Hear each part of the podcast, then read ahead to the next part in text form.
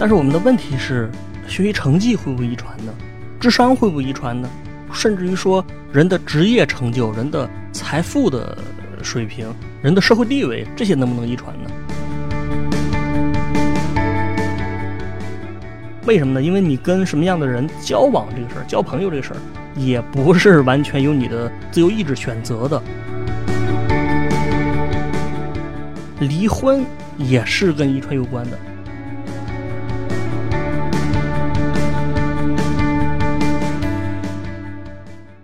这个听众朋友们，大家好，欢迎收听今天的迷音电波节目啊，我是大家的老朋友范米阳。那我们今天呢，还是要聊一个特别有趣的话题啊，这个话题是一个非常反直觉、反常识的话题，跟前段时间李佳琦在网上 这个挨骂这个事情有关啊。就是李佳琦带货的时候说了一些话，是吧？然后被网友骂了。咱们先听听李佳琦是怎么说的。哪里贵了？买一只送两个替换装，很划算，七十九。你要不要帮我换吗？有的时候自己的原因，好吧？这么多年了，工资涨没涨？有没有认真工作？好不？那这是他的话，我相信大家对于这个话呢都有自己的感觉啊。有的人可能会觉得说他的话很冒犯啊，另外一些人可能觉得没必要大惊小怪的，他可能说的也是实话啊。但是我们是分析这个现象啊，就是为什么这些话会在网上掀起这个轩然大波呢？就是你李佳琦直播带货以来啊，对吧？你的最大的卖点一直就是因为你的同样的产品可能在这个直播卖货当中，它的价格是最低的啊，这也是为什么很多人会买这个啊。那你本身就是因为卖的便宜起家的，然后你最后反过来责怪这个消费者买不起。这个呢，就是从职业伦理上来讲，可能是稍微有些不妥的，这是很多人的一个角度啊。那另外还有一个显而易见的原因，就是它跟现在我们的这个经济情况有关啊。这个我相信大家可能也都有些体会啊。可能有朋友比如说失业了或者降薪了，对吧？这个可以说是一叶知秋啊。那你李佳琦现在作为一个这个亿万富翁啊，作为一个成功人士，那他可能很难具体的体会到我们普通人所感知到的这个呃世界，是吧？现在在这个经济不好的情况下，你可能个人你付出跟以前一样的努力啊，甚至可能更多的努力，但是你可能也很难取得相同的回报了。那这种时代的原因，它不是个人所能控制的啊。这个也是为什么大家对李佳琦有点呃有点意见啊。其实我相信，这个如果李佳琦是在比如说三年前或者五年之前说这个话，他可能还不一定引起舆论，甚至可能会有很多人这个赞同他啊，说这个骂这个买不起的人就是你们这些人对吧？非常懒，你们怎么不努力？赵本山前两年有句话就很火嘛，他说：“你这个明明是你自己没能耐，对吧？你你你还说大环境不行，你怎么到哪儿都大环境不行？你是不是破坏这个大环境的人啊？”这句话当时是大家就是一边倒的赞同，对吧？就觉得这话也也挺幽默啊。但是我相信，如果赵本山今年他再说这个话，其实也有可能挨骂。这是我们根据这个现象进行的一些分析啊。其实我们今天的节目呢，我还是想从更深的角度。来分析一下，就是咱们刨除这些经济的时代的环境的因素，我们可以聚焦到一个问题上，就是努力啊，就李佳琦所谓的这个努力的作用到底有多大啊？这个也是一个非常值得深究的问题，是吧？那这个我们主流也是有两种看法，可能大多数人的思想观念里面，我们肯定是认为努力是非常重要的啊，这个我其实也是认同的。你看很多谚语不就说这个问题吗？什么这个天下无难事啊，只要肯攀登。什么天才就是百分之九十九的努力加百分之一的灵感，或者说 还有这种说法的这个变体啊，说这个以大多数人的这个努力程度，其实还轮不上这个拼天分。反正努力这个事儿呢，就就是我们一种呃有点像默认的一种设定啊，大多数人应该是会赞许努力的。但是呢，我们可能也听到过另外一种观点啊，可能我们会把这些化为毒鸡汤，是吧？就不光是智商啊、天赋啊这种是。啊，一种天分啊，连努力本身也就是一种天分。我努不努力，我这个也是天注定的。就你让我这个不努力的人努力啊，那你这个肯定是强人所难的。那么这话呢，我们听起来好像也是有道理的。就是为什么有的人更努力呢？为什么有的人就是不努力呢？为什么甚至就觉得努力还有害呢？所以我们究竟应该怎么看待这个事儿？这个事儿必须得较真儿，是吧？如果你不较真的话，就因为这个决定了我们要不要继续骂李佳琦啊。所以针对这个话题呢，我查了很多资料啊。那最后呢，我就聚焦到最近出版的两本书上啊。其中有一本叫做《基因彩票》，基因彩票。那这个书它的中文版是二三年出的，然后这英文版是二一年出的，就是近两年出的啊。另外还有一本书叫《基因蓝图》，这个出版的稍微早一些，但也差不多是这几年。这两本书的作者呢，都是生物学方面的专家，就是他们讲了很多基因方面的很严肃的学术的研究那么我读完这两本书呢，我是感到非常 震惊的，是吧？就是听君一席话，这颠覆世界观。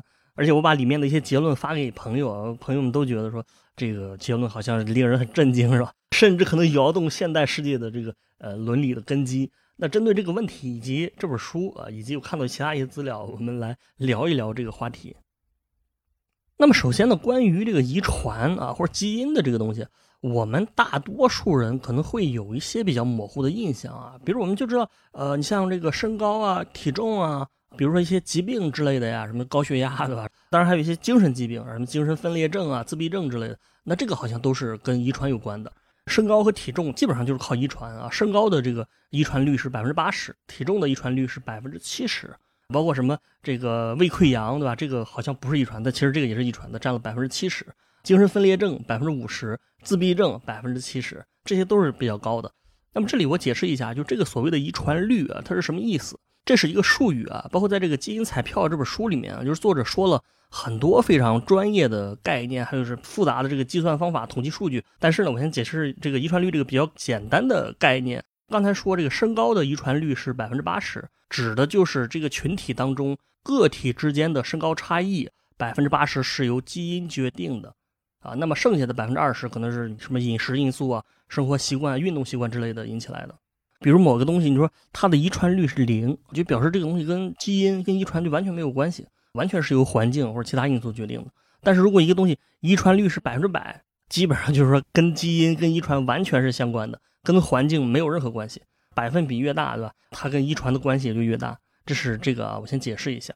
当然，关于这个研究方法呢，我看下来呢，它基本上是有两种啊，一种就是说关于这个同卵双胞胎的研究。同卵双胞胎他们之间的这个基因的差别是几乎微乎其微的，就基本上基因是一样的。这是一种研究，另外一种研究就是关于这个收养的儿童的这个研究。被收养者，你的基因是来自于你的亲生父母，但是你的家庭环境是来自于这个养父母，对吧？那你的身上某些特征是跟你养父母更像，还是亲生父母更像？那这个就是能看出来，他到底是受基因决定更多，呃，还是环境更多？尤其是如果是一对双胞胎的，他呃一个自己家养，一个被收养，或者两个人被不同的家庭收养了，那这种情况下也是一个非常好的研究材料。当然这个肯定不是说科学家为了做研究把这个双胞胎都给它分开是吧？就是都抱走了，不是这个意思啊。他是观察这个已有的，就是说这一类的家庭，这个 这个被收这个被被抱养，并不是科学家造成的，他可能是因为一些自己的原因，或者说历史时代的原因。这是两种比较主流的研究方式吧。那么我说身高也好，体重也好，还是这个胃溃疡也好，这个都是生理方面的遗传啊，这个非常容易理解，也符合我们现在大多数人的常识。但是我们的问题是，学习成绩会不会遗传呢？智商会不会遗传呢？甚至于说，人的职业成就、人的财富的水平、人的社会地位，这些能不能遗传呢？这个其实也是有非常完备的研究的，而且这些研究的结论往往会完全超出我们的这个常识的一个范畴啊。开门见山的讲，有一个数据，他是说，综合来看，学生的学业的成绩啊，或学业的成就。它的遗传率平均为百分之六十左右，什么意思呢？就是说学生之间学习成绩差异，对吧？有的学习好，有的学习坏，这个跟什么原因有关呢？这个有百分之六十的原因是由基因决定的，只有百分之四十的原因是由你的什么努力啊、环境啊、学校什么乱七八糟决定的。这个是一个总体的结论。这个结论其实还是有点儿令人震惊的。那么针对这个结论，还有一些更详细的分析啊，比如说这个学业成绩啊。受基因影响，就不光是某一个科目，而且是几乎包含了所有的科目，对吧？而是语文、数学、物理、化学、历史、地理，以及哈最让大家感到头疼的这个英语，也都是遗传的。而且这里有一个更反直觉的规律，就我不知道大家有没有听过这样一个说法啊？反正我以前读书的时候经常听到，他说这个数学成绩好不好是比较看天赋的，但是好像英语就不用看天赋了，英语人人都能学好，为什么呢？你看国外，你看无论你是美国总统特朗普。啊，当然，特朗普英语不是太好了。无论你是美国总统奥巴马和拜登，还是流浪汉，还是你是三年级的小学生，你都能说好英语。这个充分说明，无论是聪明人还是笨人，都能学好英语。但是我们这个高中生也好，是吧？我们大学生也好，我们天之骄子，我们没没有这个理由学不好英语啊。这跟天赋无关，就看你努不努力啊。这个老师往往是这种口吻啊，甚至他可能会骂你说你连这个美国流浪汉都不如，对吧？反正这一类的这个 PUA 是吧？听起来好像挺有道理的。但是呢，根据遗传学的观点来讲，其实这个英语是要比，或者说语言学习是要比呃数学或者其他的普通学科更依赖于基因的，这是一个结论啊。这个其实大家也能观察到这种现象，就是有的人好像就是天生这个英语就学习就比较擅长，对吧？有的人天生是啊擅长学习数学，其实这个并不是说完全跟天赋没有关系啊。另外还有一个规律，我觉得非常有意思啊。他说这学生在不同的就不同类型的不同种类的学科方面。他们之间也不是互斥的，什么意思呢？就是如果这个一个人他在某一方面，比如说他在呃数理化方面比较有智商啊，比较有天分，那么他在另外一个方面可能也有比较强的这个智商天分啊。就是说这个智商它不是一个一个分开的啊，而是很多时候它是分块的。如果一个人记忆力很强啊，那他大概率可能就不只是记忆力强，他的什么语言学习能力啊，包括阅读水平，包括他的呃表达能力可能都比较强。这里有些具体的例子啊，这个词汇、空间想象能力，还有抽象推理能力，这三者听着好像完全不搭，但是他们之间的相关遗传系数就超过了零点五。那么这个相关系数呢，跟刚才说的这个遗传率的意思不太一样，但是你就可以简单理解为，就是它也是判断两个性状之间的这个相关性的。这个数值是从负一到一的，就负的就是负相关嘛，零就是毫不相关嘛，然后这个正的就是正相关嘛。一般来说，就是如果一个系数达到零点三或者零点四，就是已经非常高了，就比较正相关了。那刚才说这个呃是零点五，就是这其实在统计学里面是一个比较高的值。那还有一个数据是说，阅读、数学和科学它们之间就表现出了更高的遗传相关性。这个不是零点五，而是零点七。这也就是说，一个如果一个人阅读能力很强，他的数学能力可能也很强。这个好像也是有点违背直觉的。你可能会说。哎，这个不对啊！说这不是很多人都偏科嘛？说这个数学好，这语文不一定好，对吧？语文好，这个物理不一定好。那么这个其实你想想啊，偏科这种现象其实只是相对的啊。你像咱们读书的人，你是不是有感觉，就是学习好的人，他大概率好几个学科都不错啊。那么学习成绩不好的人，可能他的各个成绩都都不太好啊。就是一个学习成绩比较好的人。他可能在这个好的范围内有些偏科，但是他整体来讲，甚至说他的最差的那一科，可能也还比学习差的人最好的那一科成绩要好。那你说你这个也不对啊，就有的人就是比如说数理化比较好，然后语文和英语稍微差一些，这个是怎么回事呢？其实这个也可以解释，所谓的这个相关性，那就是特定的项目之间的相关性会更高，比如这个机械推理的这个能力和你的导航能力，就是转不转向是吧？那是不是容易迷路？以及空间想象能力。这些都算是某种程度上跟机械有关，这几个它们之间的遗传相关系数平均值就大于零点八，相关水平就更高了。其实这个就是可以解释，你看，呃，我们就生活中有一种很典型的人，是吧？我不是这种人，但是我认识很多这种人，就是他的方向感很强啊，然后他可能也特别会开车啊，他可能也自己喜欢修车，然后他也更擅长什么这个修马桶、修空调啊，然后他也擅长看地图啊，还还擅长做手工。那么这种人他为什么多呢？就是因为这几个刚才说导航了什么机械推理是相关性更强的。所以我们仔细想一想，这个我们学习成绩这个事儿，我们可以得到三个结论，对吧？一，那学习好的人他在各个科目表现整体来说都挺好，啊。二，也确实存在这个数理化特别好，或者说这个政治历史、英语学的特别好，因为这可能是更加相关的一些呃智能的方面啊，这是遗传规律啊。那么这个我们最关键的一个问题可能就来了，就是你可能会反问，你说这个虽然说学习成绩说智商天分占了百分之六十，那实际上我还有百分之四十可以努力的空间，只要我努力学习的话，我抵抗诱惑，那我的成绩是不是也可以做到比别人好呢？因为努力这是一个很主观的概念，我们下面说一些细节的东西，你会感觉你可能会感觉你原来那个想法就不一定再坚持了。比如说啊，我举个例子，现在大家很多学生这个玩手机，对吧？刷抖音啊，或者看电视，实际上是很影响你的学习的，对吧？你你长时间玩手机，你当然学习的时间就少了。那这里我们拿看电视这个事儿来举例啊，因为这个也是有遗传学研究的。那么他的一个研究成果就是，这个孩子啊，儿童，你每天看多长时间的电视，这个也是跟基因有相关性的，而且呢，这里面这个遗传因素是占到了人们看电视的这种差异的百分之五十左右。一个孩子看电视的时长，其实跟他的亲生父母关系更大啊，而不是养父母。这个结论是有点反直觉的。就是我们说，呃，环境很重要嘛。如果一个家里的父母整天看电视，那他的孩子可能就变得更加对电视入迷啊。我们觉得这个肯定就是跟环境有关的，或者说跟你的个人的意志有关的。但是，但是这个确实就是跟遗传的相关性是非常高的啊。我解释一下，就是这个相关性高不意味着啊，就大家说是不是有看电视基因啊？这个也没有，就是相关性高不意味着就一定存在一个看电视的基因。就是看电视这个行为，它可能跟你很多的，比如你抵御诱惑的能力，对吧？你的坚持能力等等吧，跟很多的这个这个方面有关。但就是这个行为本身，也确实就是跟这个遗传相关的啊。除了看电视，另外还有学者研究孩子，比如说上 Facebook 啊，或者说其他的一个网瘾的东西，也都发现就是跟遗传有关。所以实际上，如果你从这个角度来思考一下，说，呃，因为我们老是看到那种场景，对吧？比如孩子在刷抖音啊，或者在打游戏，那家长往往是斥责这孩子说：“你这个别太别玩手机了，赶紧去学习啊！”说这个手机把孩子全给败坏了。尽管是这个家长自己都在玩手机的话，一边刷抖音一边跟孩子说：“赶紧赶紧别刷抖音。”这个其实对于孩子来说就是不太公平的。为什么呢？因为你这个孩子刷抖音的，呃，这个遗传的因素有很大一部分是来自于你父母，可能正是因为你这个父母。你自己就喜欢刷抖音，那他遗传给了孩子。而且呢，即使我们不是说怪对谁，我们就就算你解决这个问题，你需可能需要实际行动或者更有效的方法去帮助孩子。你肯定很难说你自己也在刷，然后你吼一嗓子，然后那个孩子就不玩了。这个首先从最直接的原因来讲，你这个很难服众，对吧？你要以德服人啊。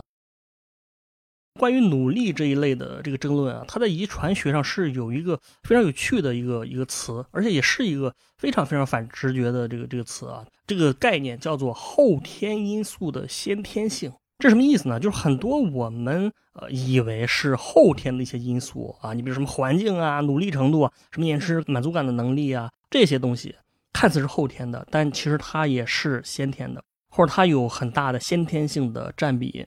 我举一个非常直观的例子啊，我们常听到一句话啊，说一个人对吧，我们决定不了自己的出身，也决定不了自己的天分，但是我们可以选择跟谁交往。意思就是我们跟伟大的人交往，我们可以变得更伟大；跟一些这个不伟大的人交往，我们也会变得很平庸啊。他是这个意思。这个听起来没什么问题，但是实际上这个话也不对。为什么呢？因为你跟什么样的人交往这个事儿，交朋友这个事儿，也不是完全由你的自由意志选择的。也就是说啊，用术语来说，就是青少年群体他们找到的同伴的类型和特征，也是具有较高的遗传率。就是你这个人，你在读书期间，你是喜欢跟另外一些读科幻小说的人在一起玩，还是喜欢跟打篮球的人一起玩，还是喜欢跟有着违法犯罪倾向或者暴力倾向的朋友一起玩？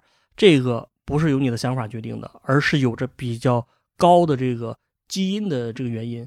这个也是违反直觉的，但是你仔细想想，也是有道理的。比如大家可以回忆一下自己读书的时候，你你是不是发现这个人好像都是分为这个不同的小群体的，是吧？可能这个喜欢玩音乐的、喜欢弹吉他的，他他无论走到哪儿，他都能找到另外一个跟他臭味相投的人啊。那喜欢打架的或者喜欢混社会的，他也是就是很快能找到跟他志同道合的人。他有时候你都不知道这人从哪儿冒出来的啊，但是他就是能找到，对吧？你让我们自己想找都找不到，他就是很快的能识别出来，而且他总是无论是小学、初中、高中，他总是跟这种人混在一起。这是为什么呢？其实这个就是我们这个基因解释。就是命运是吧？命这个命运把大家带到了一起啊，这这这这一浪漫的解释。那其实这个就是因为跟遗传呃有关系啊，跟跟这个基因的层面有关系。这个其实也是解释了为什么有的人好像老是出事儿，老是不是胳膊折了就是头破了。为什么另外一些人老是这个桃花运特别好，对吧？不管男生女生是吧？这桃花运，或者说另外一些人总是跟一些人在讨论一些没用的问题，对吧？恩人的一个特征啊，那这些其实都是有这个遗传因素的影响的。其实关于这种后天因素的先天性啊，作者是举了很多例子。他说，这个你的家庭环境是舒心还是混乱的啊？你跟哪一类老师最聊得来，对吧？你或者你最反感哪一类的老师啊？以及你是不是容易遭受到校园暴力，或者你是不是容易霸凌同学？甚至于你们家搬家是不是能总是能遇到非常好的邻居？上班之后你能找到什么类型的公司？你的工作环境？还有更严肃的，比如你是不是会接触到毒品？以及你是不是拥有一段美好的婚姻？这些方方面面看似都跟这个呃个人努力啊，还有这个运气有关，但其实本质上都跟遗传因素有关。这里一个最反直觉，其实就是离婚这个事儿。就是作者在原书里面用了很大的篇幅来论述这个事儿。但离婚，我们可能会想说，这不就是完全偶然的一件事儿吗？对吧？或者最多受一些家庭因素，说啊，我爸妈如果离婚的话，那我自己可能对于这个婚姻这件事儿本身就没有信心，这个是我们能理解的。但是作者就说，就是根据大量的科学研究。就发现说，这个离婚先天性的因素占比很大，而且它里面有个很关键的概念，叫系统性的影响因素啊。这个我们就不解释了。他说遗传因素占百分之四十，但是是唯一的系统性因素。就是如果你要预测这个人未来会不会离婚的话，你看这个遗传因素就能看出来。但是其他任何的环境因素什么的，你没法预测。所以《基因蓝图》这本书的作者他就说了，他说咱们的文化当中老是赞扬各种传说故事啊，或者说名人的轶事当中说那种非常强调努力的那种成分啊，就是这个人啊，如果你做一次不行，你多做两次，你做一百次，对吧？你见过洛杉矶凌晨五点的太阳吗？啊，好像是四点，好像是四点啊。我我对努力的最高想象就是五点啊，这人家其实人家是四点，对吧？老是强调这个这个努力，但实际上作者说遗传才是生命中最主要的系统力量。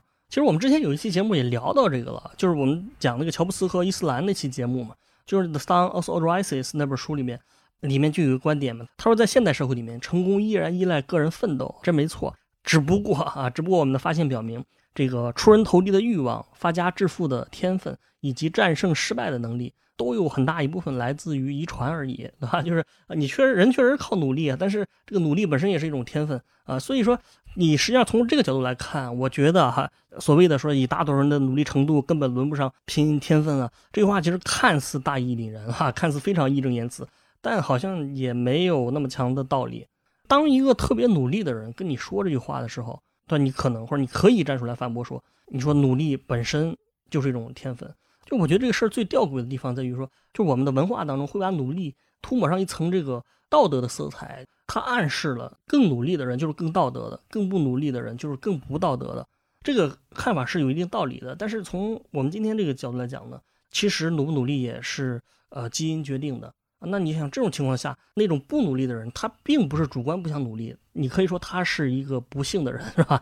他是一个努力方面的乞丐啊，就是我我是我实际上是说我自己的。而且这个事儿更吊诡的地方在于说，如果你其他方面，你说你数学天分不行，我努力每天学数学，那我能提高。但是你的努力的天分不行，我靠什么弥补呢？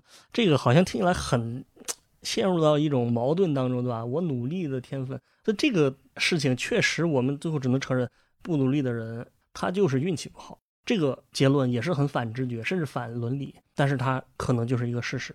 那么听到这里呢，我觉得大家可能还是会可能有有疑问啊，不认同。就是说，你说的这个跟我们听到的东西可不一样啊。比如说，呃我们以前听说过很多这种什么虎爸、什么虎妈的故事啊，就是那鸡娃就拼命的鸡娃，说对孩子特别特别严厉啊。我一定要让孩子啊，严格要求让他上名校啊，不光是说清华北大，我要从小学就开始上名校，对吧？初中我要上什么北京排名 top 三的什么学校，最终就是导致了孩子成功。我印象最深的其实是这个撒切尔的故事，就说撒切尔为什么能当上英国首相呢？是因为他有一个特别特别极其严格的父亲，就要求他事事都要争第一啊。那如果不是他父亲的这种严格要求，撒切尔怎么可能成功呢？所以你这个想法本质上还是偷懒而已。我相信大家会有这个疑问啊。那么在《基因蓝图》这本书里面啊，就是作者对于这一些现象有一些非常。整体的论述就是说，这个教育的成功到底跟什么有关？我觉得这个也是非常非常反直觉。大家最关心的是两个议题，一个是你一个学生最终能考上什么样的大学，以及你的作为一个人，你未来能取得多大的职业成就和财富地位。那么你这些难道努力就没有用吗？那么这个其实也是李嘉诚、李嘉琪、李嘉诚的李嘉琪的这个疑问啊。李嘉诚应该没有这个疑问，李嘉琪的这个这个疑问。那么这里我还是直接说结论啊。他说，根据英国做过的大量的研究，就是他发现什么呢？他发现实际上孩子读的学校的好坏啊，这个学校主要指中学，对孩子最终的成绩并没有多大的影响。那什么有影响呢？他说是 DNA 的差异是迄今为止造成学业成就个体差距的最重要的一个来源，而且发现学校对成绩的差异贡献非常非常小。他举了一个例子。就是英国学生在十六岁的时候有一个可以说是中学的这个成绩测试吧，他的英语缩写是 GCSE 啊，就是你可以理解为这个跟中国的高考有点像，不完全一样，但是有有类似的成分啊。他说这个研究结论呢是中学学校的教学质量的排名仅仅解释了 GCSE 考试啊分数当中不到百分之二的一个方差，也就是说你是考上一个好学校，还是考一个普通的学校，还是一个差学校。他对你最后所能取得的这个考试成绩几乎没有影响。你注意这个是什么意思？就是这个例子不是说好学校的学生的成绩跟坏学校没有区别啊，这肯定不是这样的。你想，一般重点中学，它的考试的整体的成绩啊、平均分啊，考上重点大学的概率肯定要比普通的学校要高很多啊。但是这个研究是什么意思呢？你可以粗暴的这个 理解为，就是这个重点学校的学生，他之所以考得好，其实并不是因为学校的教学质量好，不是老师的水平好，这个主要原因是因为学生的水平好。也就是说，好学校能吸引高水平的学生。并不是这个学校把他教好的，我不知道这个大家有没有理解这个这个这个说法啊？这个其实在这方面我自己是有一些体会的啊。我还是举一个我和我同学的例子啊啊，对，这里我忽然想起来，就是我上期节目不是聊了那个小关的例子嘛？然后这个非常尴尬，我以为小关不会听到我节目是吧？然后这个小关来找我了，他跟聊了聊，我感觉很社死是吧？这个我偷偷的呃聊小关，被他听到了啊。那那这次我希望这个聊小吕他不要听到啊。这事儿我是很深有体会啊，就是我初中的时候哈，我初中的时候最大的一个这个学习方面的竞争对手就是小吕啊，我俩就当时争这个全校第一嘛。这这次考试你考第一，我非常不服，下次我要考第一，反正就是一直这么一个竞争的状态啊。以前我俩为了竞争还还打起来了是吧？这打起来主要当然不是直接因为成绩啊，但是肯定是因为两个人有点相互看着不顺眼啊，气儿不顺就容易打起来。这是初中啊，那到了高中的时候呢，那我就是上了我们这个当地的这个县城的一个中学。然后小吕呢就去了这个山东省实验中学，大家知道这个山东省实验是全省第一啊，就可以说是重点中的重点。但是最后高考呢，我就考了这个，对吧？我考了这个某九八四点五，对吧？其实我当时很想考山东大学，但是我最后差了十多分。但是小吕他去了这个呃山东省最厉害的高中，他考了多少呢？他当时比我考还低了三四十分，就是他这个一本也上不了。这个事儿充分说明读的学校跟成绩没有关系，或者说相关性不那么大。当然，这个我不是讽刺小吕啊，这个人家这个小吕厉害就厉害在这一点啊，就是他当时应该也是出了什么心理状况之类的，但是他又复读了一年，而且他复读是在县城的一个非常普通的高中读的。那么他读的第二年呢，他就考上了，他考了多少？他比第一次考提高了一百多分儿，吧？就是第一次好像考了五百七十多，第二次考了六百七十多啊，直接考上了这个央财，就中央财经大学。那这个大学是在山东的这个分数线是很高的啊，就六百七十多分，可能比清华北大也就低个十分、二十分左右这么一个水平。这个其实你就说明他这个学校本身他这个成绩影响因素没那么大啊，可能其他的因素反而更大一些。可能比如说他是不是失恋了？这个我是个人这个恶毒的猜测是吧？啊，是不是上网了？是不是看电视看是吧？是不是每天都在看电视啊？所以这个这个没没考好啊。但是呢，我当时其实也想复读来着啊，但是我觉得我我复读就非常傻，对吧？但是我我考完之后，我爸到处宣传，哎，是我儿子考的真好，然后我这个复读太给他丢脸了，所以当时我就没有去复读啊。说不定我复读的话，我也啊算了，我也考不上央财是吧？我我承认我的这个智商确实没有小吕高是吧？反正这个例子呢，其实就是说，呃，学校对于成绩的影响没有那么大啊，这是他的这个研究啊。我说了一个个人不太科学的一个一个体会啊。然后学校没有影响，但是基因占了一半以上的这个差异啊。这刚才说了嘛，用原话来说就是遗传是迄今为止学业成绩的个体差异的最主要来源。尽管这个遗传在教育领域很少被提及啊，也是因为政治不正确，也是因为不好研究。那环境因素解释了学业成绩差异的其余部分。他说，就读同一所学校和在同一家庭长大的孩子所共享的环境影响。仅占学业成绩方差的百分之二十，而环境因素对大学生的这个成绩影响则不到百分之十。学校影响不重要，然后环境也不重要，那这是意思就是基因重要了。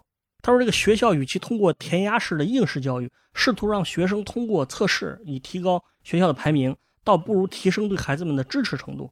我觉得这里引发了一个更加深层次的问题，就是，就你这个成绩跟学校的教育，如果说关系并不那么大的话。而在这种情况下，你还要以一个比较单一的维度，比如就是学习成绩，来判断所有的学生，他可能从人群当中顺利的筛选出了，比如百分之二或者百分之五学习成绩比较好的学生。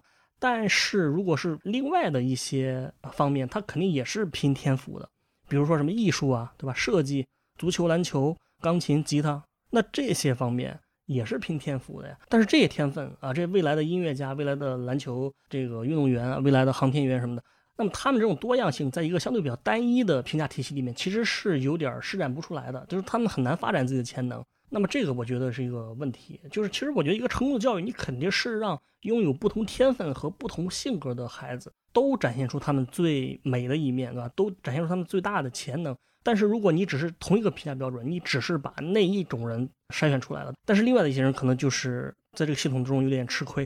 我为什么说到这个呢？因为有个话题也挺火的，就是呃说为什么日本男篮对吧，他能出现这个河村永辉啊、什么渡边雄太这样人啊，尤其是这个河村永辉啊，感觉 感觉是这个宫城良田是吧？从灌篮高手里走出来的人，他才一米七左右，这样的人能被这个系统发现，然后能一直打篮球，最后还打出了非常好的成绩，那这个其实就说明这个系统中能把这样的人才筛选出来。我认为说一个比较健康的系统，你是需要尊重这种多样性，而且。让每个人都能得到这种发挥吧，啊，这个是我个人的一个观点，也不一定客观，但是我确实是这么想的。那最终呢，节目的最后，我们就回到这个李佳琦的这个问题，就是李佳琦他说，呃，你反思一下自己是不是涨工资了，是不是努力工作了？为什么连七十块钱的这个东西都买不起？那么他这个论述当中暗含了这么几个前提吧，就是一，你努力一定就会涨工资；二，你一定能努力。也就是他基本上认为说，一个人的收入是完全由人的主观来决定的。但是究竟是不是这样呢？结论是什么呢？他是说，父母与其后代在职业地位和收入方面的相似性很大。然后啊，你注意听啊，然后职业地位和收入基本上都是可遗传的。在发达国家的十多项的这个双胞胎的这种研究当中啊，他发现这个职业地位和收入啊，这两者遗传率都在百分之四十左右。而且它与教育不同的是。职业地位方面啊，环境的影响不像是教育那么有系统性，也就是环境的影响是随机的。实际上，对于职业地位来说，大多数的这个影响都可归于遗传。那么这里呢，这个大多数这个概念啊，它的原书中也是有一些系统的分析啊。我也只说了一个结论，因为说了这个百分之四十，但是你还要分析这个数据，就是究竟我们是怎么算的啊？为什么说百分之四十其实还是高？就是原书中有一系列的这个分析。而且基于这一点，作者又延伸了一系列的 各种暴论，是吧？各种结论，甚至有点反这个伦理道德。他说，这个实际上父母对孩子的影响，也基本上就是遗传因素的影响。也就是说，这个后天的各种教育啊、环境之类的，根本对孩子成长没什么影响啊。用他的术语来说，就是除了遗传之外，共享的环境因素，而这个因素就包括了父母提供的什么家庭环境、后天教育啊，这些因素几乎不影响。青春期之后，孩子的性格、心理健康以及认知能力，你听听这个结论。他往好的方面来讲，就是比如说，如果一个父母做的特别差，脾气特别差，然后这个完全不懂教育，特别武断什么的，这个不利的因素对孩子没有什么影响啊。如果有影响，也是因为这个遗传这个层次。当然，这个也可以另外做一期节目了。就这是一个非常深入的话题，原生家庭的问题啊，就包括网上啊，包括豆瓣上，就很多 对原生家庭的讨伐，认为这个父母的这种。不正常，或者认为原生家庭的很多做法造成了自己不健康的人格，但是实际上，如果我们按照这个，如果挨骂的话，大家不要骂我的。这书里说的，如果按照书里的这个论述呢，其实这些跟这个父母对待你的方式啊，当然只要不是那种极端的，或者整天打你那种，跟父母对待你的方式无关啊。你性格中的不健康的因素，其实只是就是说遗传的因素更多一些而已。这个也是为什么很多人说我长大了，对吧？男的、女的，到了三十岁都越来越像自己的父母或者母亲或者父亲。那这个其实就是遗传因素。为什么呢？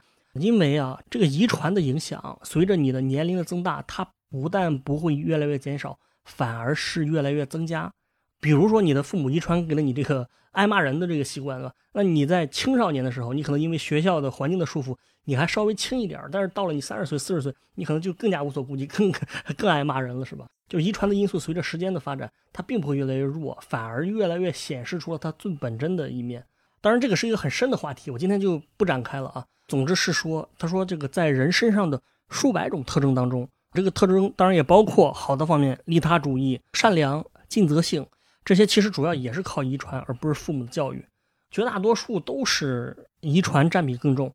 作者也说了一个例外，就他说这个两方面，宗教和政治信仰。这个是环境的影响更多，但是也只占百分之二十的一个占比。撒切尔他爸让他一只能考第一，不能考第二。那其实撒切尔如果说真的他变得特别优秀，这里最大的一个影响因素，其实还是他父亲的遗传。可能说他父亲啊，当然也肯定也包括他母亲，对吧？他父母可能就是一个比较呃较真儿的人，或者他遗传他父亲的这种争第一的高度的竞争性更多一些，那么他自己也会这么做。其实你可以想想，就是如果他的父亲换了一个孩子，这个孩子本身的性格不是撒切尔这种争强好胜的，反而是比较平和的、比较躺平的，你最终对这个孩子肯定产生不了这种结果了啊！他可能也不一定能考第一，甚至可能起到相反的效果。或者另外一个方面，就是撒切尔这个性格，他如果被这个收养在另外一个家庭，事实上做的也不一定会差。啊。就比如说我们之前举乔布斯那个例子，乔布斯他的养父母是一个中产阶级的一个，当然是一个非常殷实的、非常不错的家庭。但是我们那集讲了，其实他的亲生父母本身也是在财富方面的天分可能更多一些。乔布斯他跟他养父母的另外一个孩子就是啊，也是收养的，就是他妹妹嘛。他俩关系一点都不亲也不像。但是他跟他的亲生妹妹虽然完全没见过，但是他发现他亲生妹妹也是一个名人啊，就是莫纳辛普森嘛。看过辛普森一家人的应该知道莫纳辛普森。那我觉得这个就是一个案例，就是可能遗传因素在这其中确实如作者所说起了比较大的一个影响。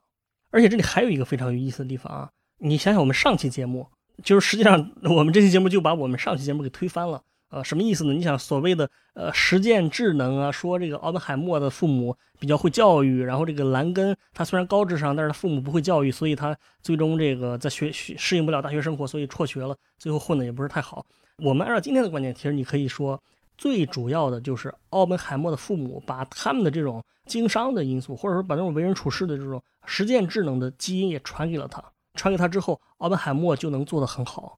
那么兰根做的不好呢？其实可能也不是缺乏教育，可能是因为他确实也遗传了他父母的这种不太擅长智能实践的这种这种因素。那这个可能就暗含了一个意思，就是如果你自己本身的这个基因遗传方面来讲，你是擅长这个智能实践的，那么即使你出生在一个没教你智能实践的环境，你可能也很快就从其他人那里学到这个没法做实验，但是我觉得有可能就是这样的。因为这些所有的分析，它并不是一个对照实验的，它只是一个分析而已。包括我们上期节目，这个马尔科姆说这个智能实践的这个，我们评论中也有朋友说了，说这个你根本就没法确定这个就是奥本海默的父母教育的好。那我其实也认同这个朋友的说法，确实就是这样的啊。那么今天呢，我们这个结论是说，这个遗传的因素占了更大，我觉得也有一定的道理。那总结下来，我们这个节目给我们什么启示呢？我觉得有如下几点啊。那么，一是从李佳琦的角度，你不应该过度的苛责别人不努力，即使你不考虑这个我们今天这个经济的因素、经济环境的因素，那你也不应该这样去对待别人。当然呢，我相信啊，就说那些真正努力的人，真正相信努力就会成功的人，他也肯定会认同李佳琦，觉得那些网友非常无聊。那么，我觉得还有一点就是说，我们其实对待别人的时候也没必要这么苛责啊，甚至也对待自己也没必要那么苛责。那既然胖啊、瘦啊、身高啊。呃，这个学习成绩啊，都有很大程度的是基因的影响，你就不要说我们过度的苛责自己，或者就觉得那些肥胖的人就是呃特别懒或者特别馋什么的。这个其实最起码有相当一部分是他们自己不能控制的。还有一点是更加重要的一点，而且我必须要说的，就是我们讲了这么多基因的东西，其实我们并不是说所有的东西都是基因控制的，好像宿命论一样，完全不是这个意思。我们只是说很多方面有基因的成分啊，但是并不是说你没有主观能动性，你的努力还是有很多的范围的啊。如果你是一个努力的人，但是我其实是想说什么呢？其实我想说的并不是号召大家都躺平，什么都不做了，就等着命运的摧残，是吧？完全不是这样啊。其实你可以选择自己最擅长的一些方面，对吧？如果你是一个非常能努力的人，非常能吃苦的人，那你就靠努力来成就你的事业。这种案例太多太多了啊！我们每个成功学的案例。都会讲到这些方面，但是如果你是一个不擅长、特别勤奋，但你是一个很聪明的人啊，我们的社会往往会谴责这样的人，就觉得还是说给这样的人加诸了一种道德方面的批判。但是如果你是这样的一个人，那你就多靠聪明行走江湖，你就不要跟别人拼努力，这是一个很明智的一个一个选择。在我们的价值观体系里面，我们会把努力的作用绝对化，而且会把它加上这个道德的标签，好像就别人不努力就是因为他懒，就是因为他坏。就是因为人性的堕落，是吗？批评别人不努力，这个我认为是有一种虚伪，有一定的虚伪之处。就是因为你的努力不完全就是出于你的主观的能动性。其实我们就知道有一些所谓的顺势而为的人，好像段永平他就说，这个你顺势而为比你的这种强弩 哈强强弩灰飞烟灭是吧？强弩要更重要一些。那么这种人你也是能够成功的，或者说你也是能够达到你自己的目标的，或者达到不一样的目标的。啊，你就没必要说，我一定要克服自己人生的人性的弱点。我觉得与其这样做，还不如尽力的发挥你人性的优点，把你的优点打造的别人没有办法竞争。也只有这样，你才能真正的筑起自己的壁垒。从博弈的角度来讲，你当然是要选择你自己最擅长、最适合的。当别人跟你说这个你努力的程度还不足以拼天分的时候，那他本身就是在拼自己的努力天分。啊，我就要跟你说，我就不拼努力了，我就要拼你没有的天分。只有在这些方面，我才能打败你。我觉得这也可以是一种价值观，我们没必要一定要对这种价值观进行批判。当然，从实际操作的层面来讲，你对什么有天分，你大概率是能感觉到的。你做什么事儿特别呃擅长，特别喜欢，付出同样的时间，你就比别人做得好。我觉得这个也是能看出来的，这个也是能找到的。所以最终结论来讲，我是很希望说大家都能找到自己擅长的方面，自己热爱的，符合自己价值观，也符合自己人性的这种工作、这种事业，而不是毫无思考的随波逐流。今天这个节目呢，我觉得是节目时间没办法那么长，我觉得是有很多话没说清楚。这个我还是建议大家这个读一读《基因彩票》《基因蓝图》啊，这个《基因彩票》那本书专业性更强一些。那本书我读完了，但是有很多术语我还是没太懂。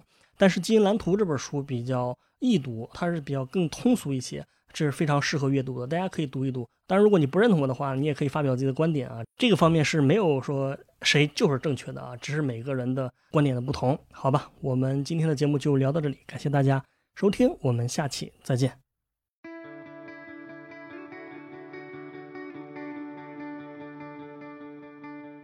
今天的迷音电波节目就到这里，感谢大家收听。我们的背景音乐是来自于青岛的乐队阁楼演奏班。那也欢迎各位朋友们在小宇宙、喜马拉雅、网易云音乐等不同的平台上关注我们的节目，关注迷音电波。再次感谢大家，我们下期见。